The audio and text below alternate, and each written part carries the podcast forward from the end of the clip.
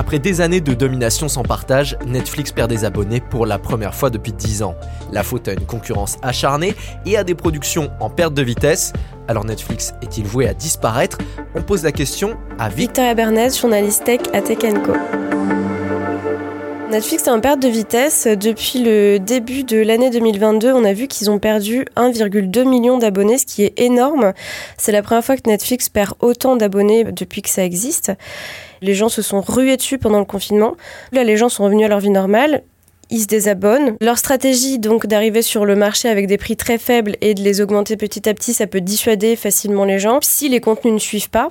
Et là, euh, en l'occurrence, les contenus, euh, bah, ils sont petit à petit mangés par la concurrence. Ils ont perdu euh, beaucoup de studios avec l'arrivée de Disney+, notamment Star Wars, Marvel, tout ça. Et en plus de tout ça, parmi le million d'abonnés qu'ils ont perdu, au moins 700 000 dus à la guerre en Ukraine depuis qu'ils ont supprimé leur, leur service du territoire. Maintenant, il n'y a plus seulement Netflix, il y a la concurrence Amazon Prime, il y a Disney+. Est-ce qu'à terme, Netflix risque de perdre son rôle de leader? Je pense qu'on peut aujourd'hui dire que Netflix n'a plus la position de leader parce que même s'il est au coude à coude avec Disney ⁇ Disney ⁇ ces dernières années, ils sont montés en flèche euh, à une vitesse euh, incomparable.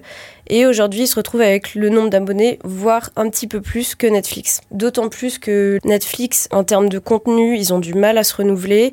Les contenus sont plus ou moins décevants, même s'il reste quand même de très grosses productions avec beaucoup de succès. Pour éviter de déposer le bilan ou continuer à couler, comment est-ce que Netflix compte redresser la barre Netflix a présenté ces derniers mois plusieurs axes, notamment au niveau financier. Le premier, c'est un compte moins cher, mais en contrepartie, il y aura de la publicité. Netflix a aussi annoncé vouloir serrer la vis sur le partage de mots de passe, donc on pourra plus filer son mot de passe à un copain. Les abonnés d'Amérique centrale et de certains pays d'Amérique latine sont obligés maintenant de donner une contrepartie financière pour partager leur mot de passe dans un foyer où leur compte n'est pas géolocalisé. Donc ça c'est pour un aspect plus technique sur le partage de compte, mais tu en parlais aussi, la production, les contenus qu'ils proposent, ça compte énormément. Comment est-ce qu'ils comptent réagir là-dessus? Pour se diversifier, Netflix a annoncé aussi vouloir faire du jeu vidéo, donc euh, ça c'était un peu la surprise. Ils ont déjà lancé quelques jeux notamment sur leur application mobile.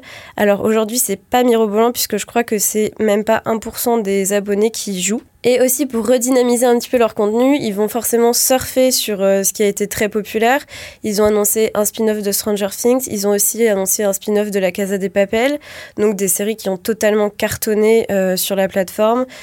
Ils se positionnent beaucoup sur les animés, donc ces dessins animés japonais, notamment sur euh, Death Note, sur lequel ils vont faire un live action. Et il va falloir qu'ils réussissent à proposer un peu de contenu euh, nouveau et de choses qui surprennent pour résister à la concurrence, parce que sinon, bah, ça va continuer à descendre en flèche.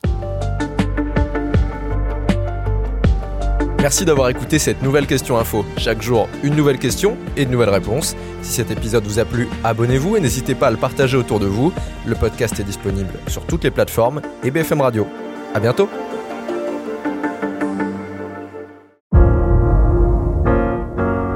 Vous avez aimé écouter la question info? Alors découvrez le titre à la une, le nouveau podcast quotidien de BFM TV.